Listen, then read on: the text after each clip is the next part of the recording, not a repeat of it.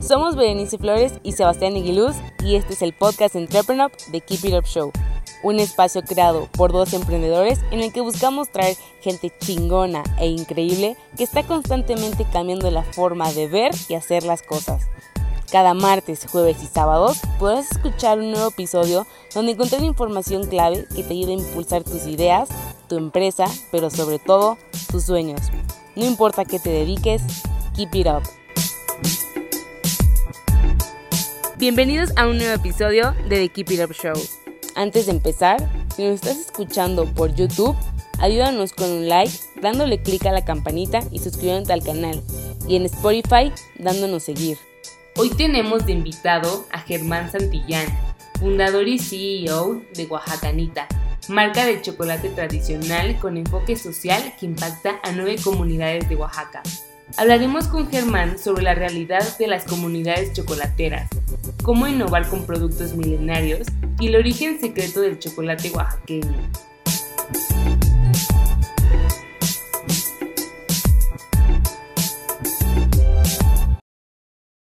Hola, muy buenas tardes y bienvenidos a otro episodio de The Keep It Up Show. Aquí Sebastián Aguiluz, cofundador y CEO de Entrepreneur, y estoy aquí con Germán Santillana, fundador de Oaxacanita. ¿Cómo estás, Germán? Hola, ¿cómo estás, Sebastián? Pues muy bien, muchísimas gracias por la invitación para participar en el podcast. Eh, te mando muchos saludos desde aquí, desde la Mixteca oaxaqueña. Al contrario, muchas gracias por darte una vuelta. Oye, Germán, para los que no estén tan familiarizados con lo que hacen en Oaxacanita, no sé si me puedes contar un poquito más sobre lo que hacen. Claro que sí. Mm, nosotros somos Oaxacanita Chocolate, somos la primer chocolatería en México que está trabajando directamente con comunidades marginadas, pero orgullosamente indígenas de la región mixteca de Oaxaca, la cual fue considerada desde el 2017 por recursos oficiales como la región más pobre de México. Y nosotros a través de la producción de chocolate tradicional estamos pues teniendo un impacto positivo tanto social, económico, medioambiental eh, aquí en la región, ya que nosotros pues hemos establecido una cadena productiva y colaborativa que engloba el trabajo de tres sectores muy importantes aquí en la región que son cacaocultores, cocineras tradicionales y artesanos de palma. Entonces, el chocolate para nosotros se convierte pues en este pretexto para poder reactivar algunas actividades eh, locales que, bueno, tienen una incidencia integral en las comunidades con las que trabajamos. Tenemos ya un poquito más de cinco años que comenzamos con nuestro trabajo. Hemos impactado directamente con la chocolatería a nueve comunidades de la región y adicionalmente también en Oaxacanita tenemos ya más de 30 alianzas con organismos internacionales con los cuales pues desarrollamos programas educativos que han tenido el impacto en más de 150 comunidades del estado de Oaxaca. Entonces, pues muy contentos de estar aquí contigo y con tu público, pues compartiendo lo que hacemos. Bien. Oye, Germán, y cuéntanos un poquito el origen secreto de esto. ¿Cómo llegas con este mundo? ¿Qué te interesó? Eh, ¿Siempre fue la idea de trabajar con esta comunidad o, o fue más algo que se fue dando? Con el tiempo? Pues fíjate que digo, a, resumidas cuentas fue algo que se fue dando. yo aquí en la, en la región mixteca, pues digo, conoces de muchas cosas, conoces de cultura, de tradiciones, pero al mismo tiempo nos percatábamos que existen muchísimas carencias en diferentes ámbitos. La región mixteca de Oaxaca es una de las regiones que más mano de obra exporta a diferentes lugares, principalmente hacia los Estados Unidos y nosotros mm, veíamos inclusive que pues muchos pueblos aquí están casi vacíos o solamente hay mujeres y niños, que bueno, pues la esperanza de un niño en muchas comunidades de acá es cumplir 12 años e irse a los Estados Unidos con sus tíos que están trabajando allá y pues prácticamente abandonar a sus comunidades. Entonces, este problema que existe de fondo hace que muchos lugares de aquí de la región pues tengan bastantes rezagos de diferentes índoles, tanto productivos como educativos. Y nosotros cuando comenzamos a, a ver ¿no? la visualización del proyecto, yo estudié eh, la carrera de ciencias empresariales y tuve la oportunidad de salir a hacer mis prácticas profesionales, que digo, algo es, que es muy común de provincias que tenemos que ir a la Ciudad de México pues para aprender, ¿no? O para tener contacto con, con empresas. y estuve trabajando en la Cámara de Comercio y Tecnología de México-China. En el 2013 ya se visualizaban algunas oportunidades de comercio con este país entre México y China. Y pues una de, los, de, los, de las curiosidades que nosotros veíamos es que hay una excelente oportunidad para los productos tradicionales mexicanos en diferentes, ahora sí que mercados eh, del mundo. Entonces, cuando nosotros conocemos esta visión ¿no? de la oportunidad de los productos tradicionales eh, de México en el mundo, pues lo tradujimos aquí a lo que hacemos en la comunidad. Aquí en el pueblo nosotros comemos chocolate para todo, o sea, el tema de los bautizos, de los funerales, de las bodas, pues es un tema bastante cultural que está muy arraigado en la Mixteca y nosotros dijimos, bueno, pues ¿por qué no hacemos chocolate y pues vemos la posibilidad de poder, no sé, a lo mejor comercializarlo en otros lugares. Pero cuando comenzamos a trabajar y cuando comenzamos a tener relaciones, ¿no? Con la comunidad, con las cocineras, nos empezamos a percatar pues de las condiciones laborales en las que de repente eh, pues trabajan. Entonces, poco a poco el proyecto de haber nacido como una idea de la escuela, ¿no? En la que te enseñan todo muy cuadrado, de que todo es generar dinero y que todo es generar este, recursos económicos, se fue moldeando a una visión de decir, bueno, o sea, pues está padre, ¿no? La cuestión comercial es muy importante, pero también el hecho de generar trabajo en una zona en la que pues ha sido prácticamente olvidada por muchos años, porque además aquí en la Mixteca tenemos 155 municipios, de los cuales 153 viven en condiciones de media extrema marginación, pues dijimos, bueno, ¿por qué no empezar a promover la creación de unidades económicas que no solamente busquen explotar los recursos de las comunidades, sino que también los hagan eh, florecer o que hagamos uso sostenible de los mismos?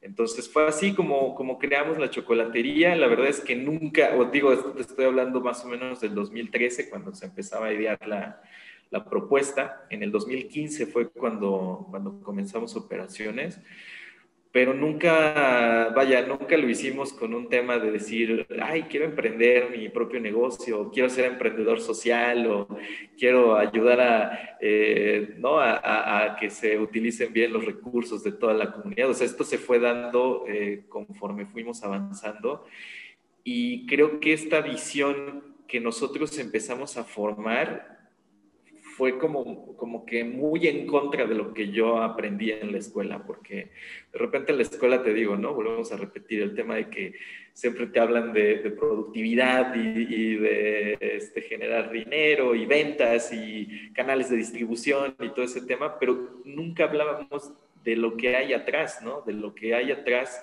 en la producción de un producto. Entonces, fue bastante curioso cómo se fue formando esta, esta historia que nosotros tenemos, esta, este proyecto que tenemos. Y pues la verdad es que estamos bien felices, ¿no? Porque se ha visto mucho el, el, impacto que se ha generado a través pues, de estas alianzas que tenemos con las comunidades. Entonces, así es cierta, así fue como comenzó Oaxacanita. Nosotros comenzamos con una inversión de 3 mil pesos en la casa de mi abuela, que ella eh, vive aquí, bueno, vivía aquí en Tamazulapan del Progreso, ella me ayudó un montón para tener el espacio donde pudiéramos eh, producir. Y poco a poco fuimos generando ahora sí que ventas, este, recursos, alianzas con las comunidades. Y bueno, pues al día de hoy, pues es que seguimos trabajando y tratando de poner nuestro granito de arena, pues para, para cambiar un poquito la realidad que se vive aquí en la Mixteca. Bien. Oye, Germán, y por ejemplo, para los que no estén tan familiarizados, ¿cuáles son las ventajas del chocolate oaxaqueño y del chocolate mexicano respecto a pues, otras marcas típicas, ¿no? Porque, pues, que o no, a lo mejor el cacao empezó aquí en Mesoamérica, pero pues ya se fue para todo el lado y pues hay muchos países que son famosos por su calidad de chocolate. Para, no solo en varios países, entonces para los que quieran saber de por qué deberían de probar el, el mexicano, ¿qué les dirías? Pues bueno, hay bastantes cosas bien interesantes que hemos encontrado en torno al chocolate oaxaqueño. Eh, primordialmente tenemos que partir desde la conciencia de que muchas veces se decía que México era la cuna ¿no? del cacao y el chocolate. y conforme se ha avanzado en las investigaciones, pues como bien lo dices, el cacao tiene su origen, o por lo menos hasta ahora se ha probado que el origen eh, más antiguo del cacao eh, se encuentra en el Amazonas, en el norte del Amazonas. Y fueron los olmecas los que por lo menos descubrieron la forma en la que se podía domesticar a la planta. Y bueno, pues como ellos pertenecían a esta parte de, de, México, fue que se empezó a desarrollar una cultura muy interesante en torno al chocolate se empezaron a buscar diferentes mezclas con el producto y curiosamente aquí en la Mixteca donde nosotros estamos, y digo para las personas que no saben dónde está la Mixteca, nosotros estamos en el sureste de, México, eh, nosotros tenemos un códice, que es el códice Nutal, en el cual es la primera evidencia formal de un protocolo que se hacía con chocolate. Eh, los antiguos reyes de la Mixteca utilizaban el chocolate como un producto no solamente de intercambio monetario, como antes se, utilizaba el cacao, ¿no? El tema, por ejemplo, el chocolate para la Mixteca representaba no solamente eso, sino que representaba unión. Entonces, los antiguos reyes utilizaban siempre el chocolate para sellar sus relaciones tanto diplomáticas como personales. Y curiosamente, con esto que te estoy diciendo, nos dimos cuenta que la cultura mixteca fue de las primeras en el mundo que vio al chocolate no solamente como un producto y ya, sino que de verdad representaba una, una fuente o un, un producto muy, muy, muy característico para unir relaciones humanas. Entonces, bajo esta concepción de lo que es el chocolate y lo que representaba para nuestra cultura, pues se generan bastantes eh, perspectivas muy interesantes que le dan un peso muy importante al chocolate que se produce en esta región y en México. ¿Por qué? Porque, bueno, aparte de que, de era un producto bastante bueno, pues Sol también representaba esa parte de unión pues, social. Entonces, una de las cosas bien características del chocolate oaxaqueño es que, pues bueno, es elaborado tradicionalmente con piedras, con el famosísimo metate.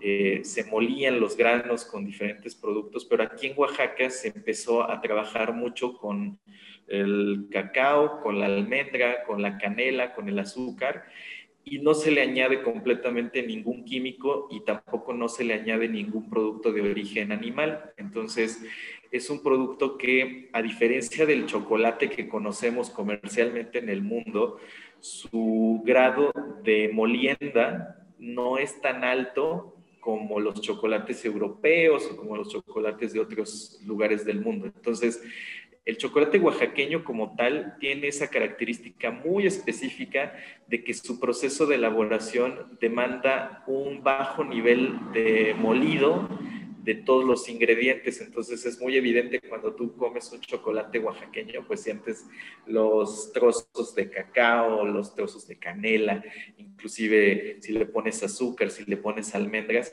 tú sientes todos estos em, granos en esta mezcla que no ha sido tan bien incorporada y que, bueno, pues representa algo muy, muy característico de aquí de la zona. Entonces, a diferencia de muchos chocolates que existen en el mundo, el chocolate oaxaqueño como tal, pues tiene estas, estas características y adicionalmente, tradicionalmente, se consume con agua. Es muy común que aquí en Oaxaca nosotros combinemos el chocolate con, con agua y esa es la forma en la que nosotros pues lo, lo consumimos. Y es muy común aquí en, en, Oaxaca, de hecho es bastante común que pues muchas personas han pensado que el chocolate oaxaqueño pues todo el mundo lo conoce porque localmente es algo tan común que lo vemos muy evidente, pero cuando salimos de nuestro estado nos damos cuenta de que existe todavía mucha información sobre este producto. Entonces, eh, pues a todos los que nos están escuchando en el podcast, igual si quieren algún día venirse para Oaxaca, está más que abierta la invitación para que conozcan pues las diferencias entre nuestro chocolate y el chocolate convencional. Súper bien. Oye, Germán, y por ejemplo, me, me da curiosidad, ¿cómo crees que ustedes han logrado innovar? Porque es, eh, se me hace bastante complejo el agarrar un producto milenario colaborar con comunidades que en muchos casos pues usan prácticas de generación, de generación, de generación, generación atrás y encontrar una forma, como han hecho ustedes, de, innovar y, traer una nueva propuesta al mercado. Para los que, porque cada vez es más esta tendencia de hacer marcas que colaboren con comunidades, con artesanos, etcétera. Eh, para alguien que nos está escuchando que quiera empezar un negocio de eso, pues no sé si les puedes dar algunos tips de cómo agarras tradiciones y productos milenarios y, los, y de alguna forma encuentras la forma de innovar con ellos. Pues fíjate que es bien interesante tu pregunta porque creo que en todas las regiones del mundo, en todos lugares, siempre hay productos tradicionales que viven con nosotros y que nosotros damos por hecho de que son comunes y corrientes. Y creo que eso es lo peor que podemos hacer cuando estamos trabajando con un producto ancestral o milenario. Porque, por ejemplo, a nosotros nos pasó que con el chocolate, cuando recién comenzábamos el proyecto, pues mucha gente nos decía, oye, pero es que no te va a ir tan bien porque pues todos aquí en Oaxaca hacemos chocolate y todos lo conocemos. ¿Tú qué vas a hacer de diferente? Y como bien lo mencionaste, una de las cosas que en Oaxaca nunca se había hecho era pues incluir dentro de los procesos de producción a estas otras comunidades con las que normalmente el producto convive.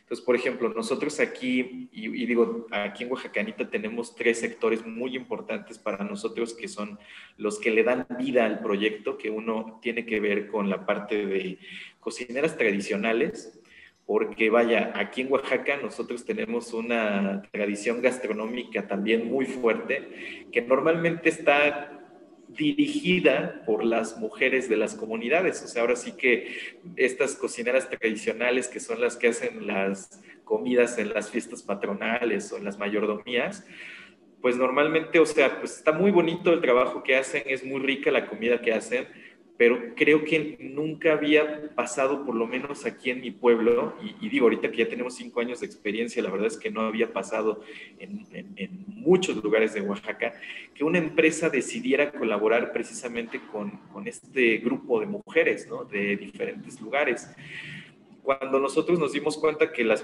cocineras tradicionales de nuestro pueblo, pues cuando no estaban haciendo comida, estaban yéndose a lavar casas o yéndose a lavar ropa o a planchar o a hacer actividades domésticas en otras casas para sobrevivir y que muchas veces eran muy maltratadas, pues dijimos, bueno, ¿por qué no creamos un espacio en el cual pues pudiéramos hacer chocolate, pero al mismo tiempo aprovechar este sazón eh, que tienen las cocineras para crear un producto y que al mismo tiempo pues podamos generar el producto, pero también un espacio de bienestar pues para, para las mujeres con las que trabajamos, para que no solamente ya no tengan que ir a, hacer labores domésticas donde de repente las tratan súper mal.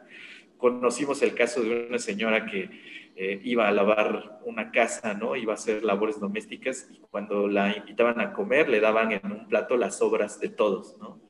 Entonces, era bastante compleja esa parte porque dices, bueno, qué, qué mala onda que exista gente tan talentosa con características muy especiales en la parte de cocina y que no esté aprovechando pues este saber para poder trabajar de manera digna.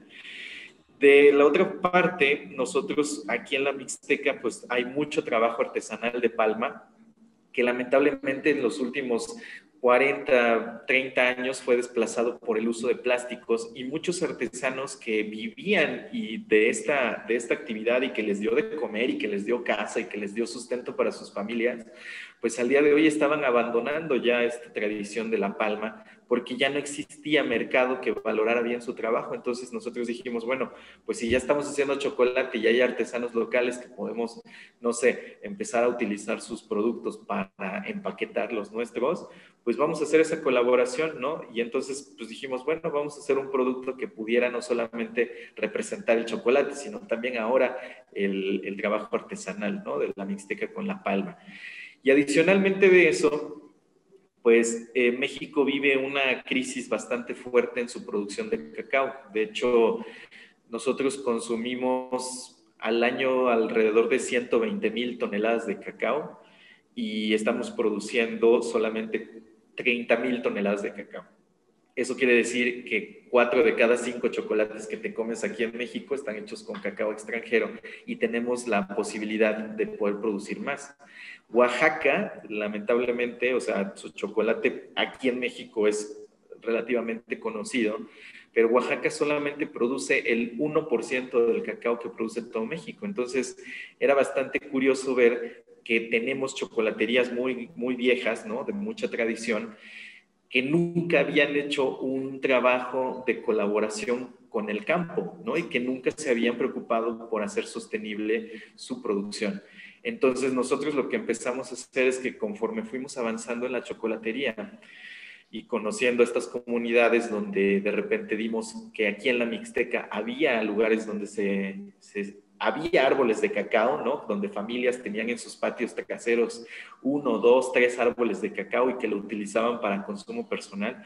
Dijimos, bueno, pues ¿por qué no? Si ustedes tienen la tierra, nosotros podemos hacer la capacitación, podemos hacer la producción en conjunto de cacao y empezamos a articular estas cadenas productivas, ¿no? En las cuales, pues, gente que vivía remotamente a no sé, a ocho horas de la capital de Oaxaca, que a lo mejor pues una empresa iba a ser muy difícil que destinara recursos para que se capacitaran, pues nosotros dijimos, pues, pues ahora sí que vamos a tratar de hacer lo posible dentro de nuestras capacidades para poder empezar a impulsar a gente, ¿no? De que se interesara por trabajar su tierra. Entonces, todo este trabajo que nosotros hicimos, la verdad es que no existía en Oaxaca y afortunadamente al día de hoy, pues digo, además de que ya se han sembrado más de 5.000 árboles en cinco pueblos con los que tenemos relación, eh, también estamos impulsando a que cada vez más empresas adopten este tipo de, de colaboratividad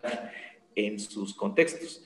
Nosotros en Oaxacanita Chocolate además somos miembros fundadores de la Asociación de Chocolateros del Estado de Oaxaca, yo soy miembro del consejo directivo, entonces ya representamos a más de 10 empresas chocolateras oaxaqueñas y hemos podido también articular no solamente a las chocolaterías del estado, sino que también hemos nosotros desde nuestra posición en Oaxacanita Chocolate a través del ejemplo, pues hemos ido orillando a que cada vez más empresas pues decidan voltear al campo oaxaqueño y decidan voltear a apoyar a la gente que a lo mejor vive en alguna comunidad rural que tiene la posibilidad de trabajar en el campo y bueno, pues a través de eso generar pues mayor eh, desarrollo tanto económico y social y medioambiental pues, para nuestra región. Oye Germán, un término que he escuchado mucho últimamente que me ha llamado la atención y no sé si me puedes contar un poquito de eso, es que de, de varias marcas de chocolate he oído el término cosecha sin sangre que es aparte un término que en general yo nada más había escuchado para minería y cosas de ese estilo. Para personas como yo que a lo mejor les sorprende este término relacionado a algo tan bonito como el chocolate, no sé si nos pudieras contar un poquito la problemática que había antes y cómo marcas como la tuya justamente están trabajando de una forma que, pues, de nuevo, no solo es apoyar a las comunidades, sino que pues, se quita toda la parte fea detrás.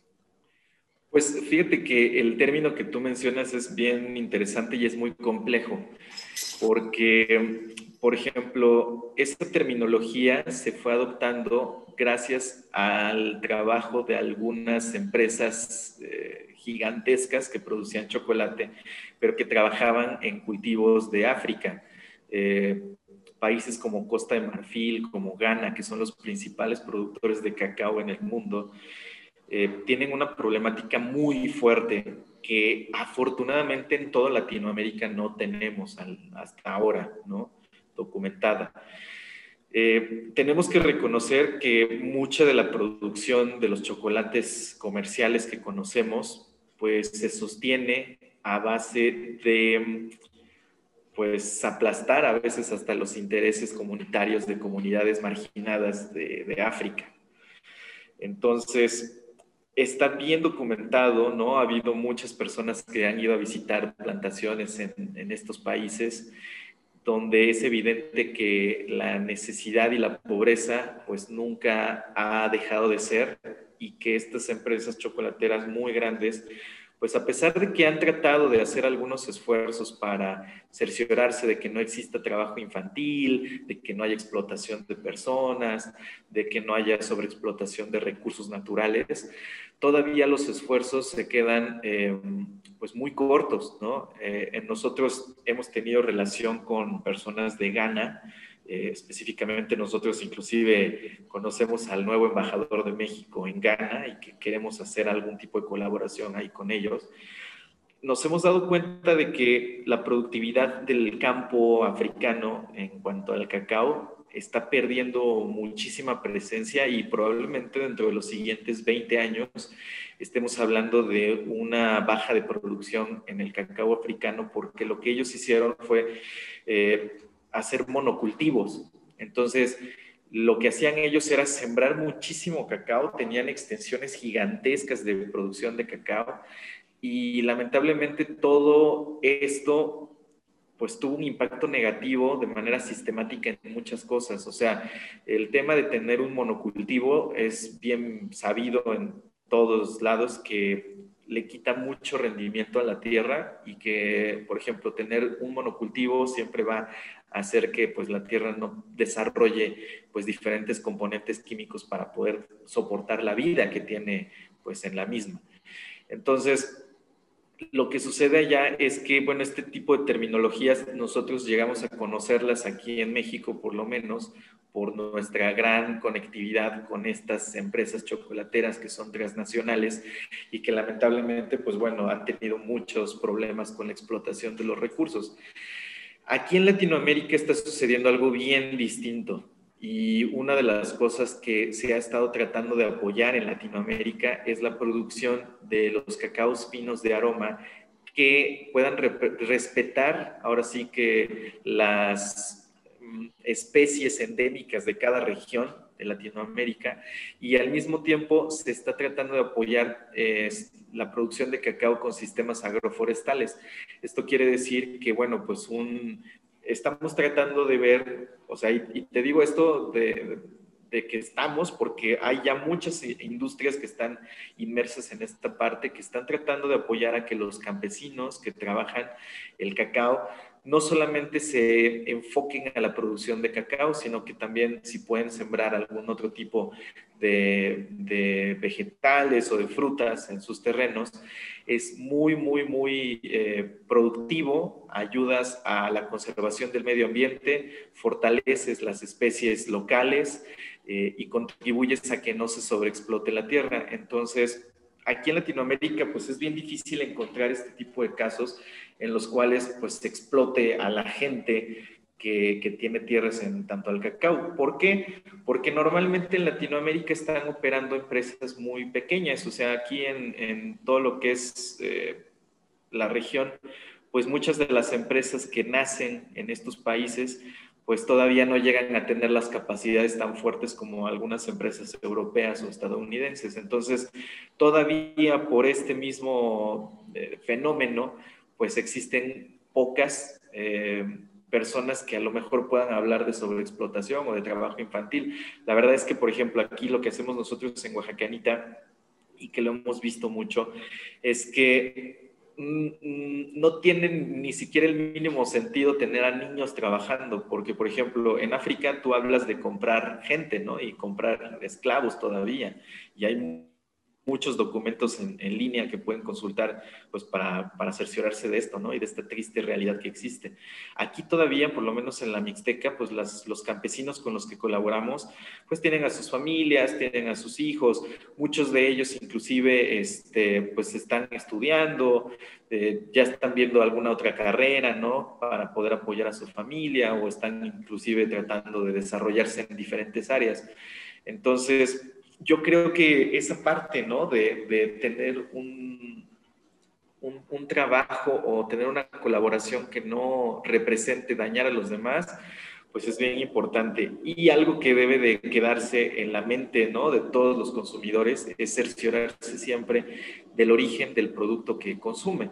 Esto independientemente de que sea chocolate o no, creo que tenemos que eh, como consumidores empezar a impulsar a las empresas que están haciendo cosas por sus comunidades y al mismo tiempo como consumidores tenemos que exigirle a las empresas a las que pues les consumimos pues mayor transparencia para que al mismo tiempo ya no se vea este fenómeno no tan agresivo que es la sobreexplotación tanto de personas como de recursos. Oye, y para hacer una pregunta un poquito más bonita. Ahora que tú has estado trabajando con comunidades, pues obviamente eh, se nota lo que esas comunidades le han aprendido a Oaxacanita en cuanto a su producto, trabajo, etcétera. Pero tú como emprendedor, ¿qué les, qué les has aprendido a ellos? ¿O qué aprendes tú como emprendedor al trabajar con estas comunidades? No, muchísimas cosas. Yo creo que yo, creo que yo soy el que más ha aprendido este, en todo este recorrido y creo que una de las cosas más importantes que, que me he dado cuenta es que todavía existe mucha esperanza al saber de que allá afuera existe mucha gente muy buena que confía en el trabajo duro, que confía en los buenos valores, que confía en, en compartir. Yo creo que cada que nosotros vamos a alguna comunidad o que platicamos con nuestro equipo o que tratamos siempre de generar mayores interacciones humanas, eh, creo que una de las cosas más importantes que he aprendido es eh, a conocer el ritmo con el cual las cosas se desarrollan aquí en la Mixteca, ¿no? Y a respetar ese ritmo, a respetar ese tiempo, a respetar eh, lo que actualmente tenemos para seguir avanzando poco a poco. Y esto te lo digo porque, por ejemplo, aquí en, en Oaxacanita de repente hemos llamado la atención de gente externa que de repente dice, oye, es que quiero trabajar con ustedes, o quiero invertir, o quiero asociarme y todo este tema.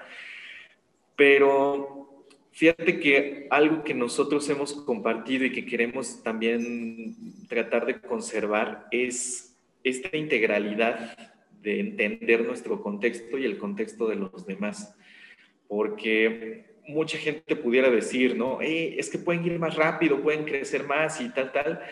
Pero una de las cosas que hemos aprendido en Oaxacanita y también en, este tema de, de, convivir entre comunidades indígenas, porque digo, nosotros aquí el taller donde lo tenemos en Tamazulapan, pues también somos una comunidad indígena, hemos aprendido a tener toda esta cosmovisión de vida que nos permite darnos cuenta de que podemos vivir eh, respetando nuestro entorno y, y, sí, obviamente no pelearnos con el dinero, porque obviamente todos necesitamos generar recursos, pero al mismo tiempo tratar de hacerlo lo más sostenible para que no, digamos, para que nuestras operaciones fuera de que estén explotando toda esta región, pues dejen algo más allá eh, para las siguientes generaciones. Y creo que otra de las cuestiones que yo también he aprendido mucho con este tema es que nuestro trabajo nos puede permitir trascender, no solamente como el emprendedor que hizo el proyecto, etcétera,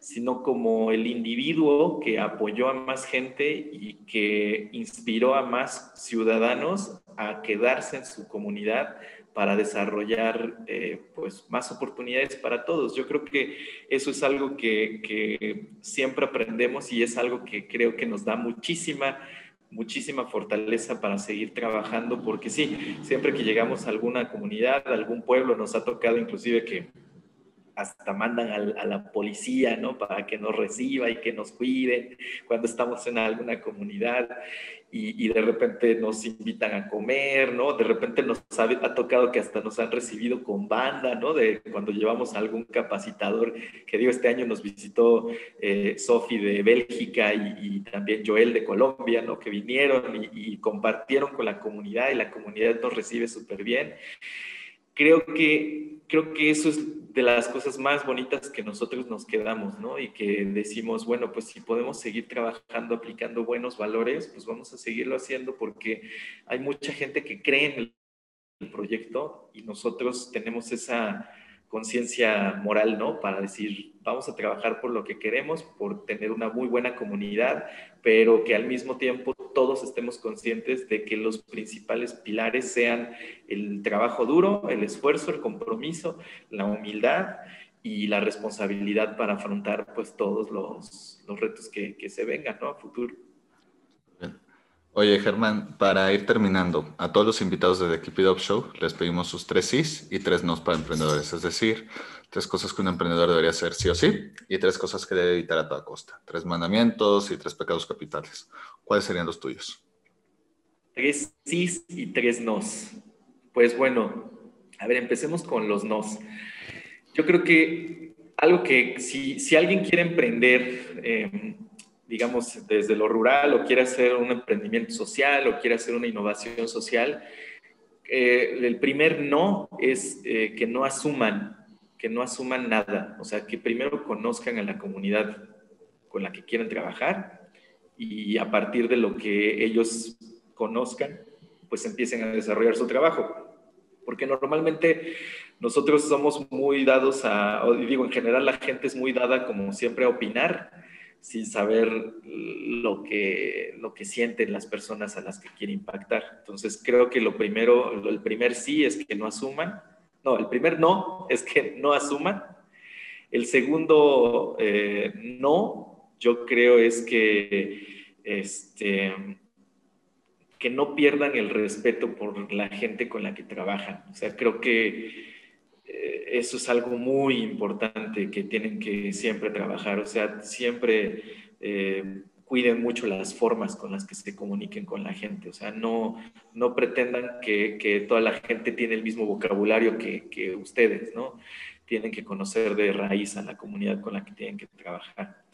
Y yo creo que el tercer no, que, que nosotros no nos perdonamos, es este pues no, no, no se crean esta cuestión de que, de que tienen que encontrar el hilo negro para, para desarrollar un cambio. O sea, nosotros, como bien lo mencionabas al principio, Sebas, pues digo, no estamos descubriendo el hilo negro, es chocolate artesanal que tiene una cuestión milenaria aquí en Oaxaca y que si nosotros hubiéramos escuchado a la gente, ¿no? Que dijera, no, es que no podían, es que no pueden, que van a cambiar, si nosotros hubiéramos creído esos comentarios, pues tal vez no hubiéramos eh, llegado hasta donde hemos llegado. Entonces, creo que ese no va referente al que, al, al que no crean lo que escuchen allá afuera, que crean en sus sueños y que crean en sus capacidades para desarrollar sus proyectos. Y los sís, ¿qué pudiera ser? Pues yo creo que el primer sí para todo emprendedor es que comience ya, o sea, que comience con los recursos que tiene, que comience con las ideas que ya tiene, conforme vaya avanzando en su trabajo, va a ir, eh, pues ahora sí que moldeándolo de tal suerte que pues ahora sí que pueda mejorarlo.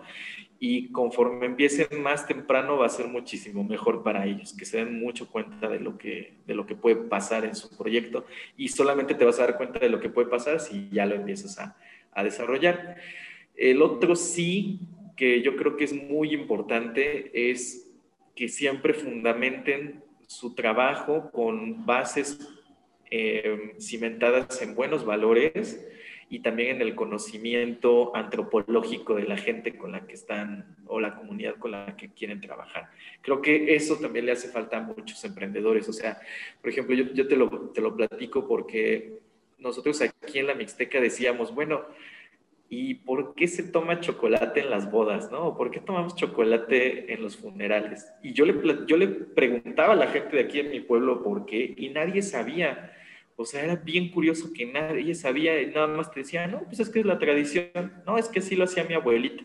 Es que así lo hacía este, desde que yo era niño. Y cuando nos dimos cuenta de esta parte que te mencionaba, de que la Mixteca era de los primeros lugares donde se concibió al chocolate como un producto de unión social, la información que existía venía de lugares de Estados Unidos, ¿no? O sea, tú buscas este, el chocolate como unión social en español en Google y no encuentras nada, pero lo encuentras en, en inglés y lo encuentras todo, ¿no? Entonces, creo que es muy importante que todos los emprendedores hagan un estudio social o antropológico de por qué la comunidad a la que quieren afectar o, bueno, impactar, este, se encuentra viviendo en esas condiciones. Y el tercero, yo creo que es también de los más importantes y de los dolorosos para todo emprendedor, es que tengan siempre, siempre, en todo, todo, todo momento el control de sus números, tanto el control financiero como el control contable. Creo que es algo que todo emprendedor tiene que saber hacer y que es algo que te va a dar muchísima luz para desarrollar otros proyectos a futuro. Entonces, eh, si tú no sabes contabilidad, si tú no sabes finanzas, si tú no sabes cuestiones ahí este, legales, creo que estás dejando un hueco muy, muy grande en tu proyecto. Entonces, creo que es algo que todos los emprendedores sí deben hacer y que tienen que hacer, eh, aunque no nos guste, ¿no? Yo estuve algún tiempo haciendo auditorías gubernamentales en, antes de salir de la, de la escuela y era un dolor de cabeza, ¿no? Pero pues a fin de cuentas son como de los males necesarios que tienes que tener como emprendedor y bueno, meterse esa parte de los números y tener su control es siempre bien, bien importante.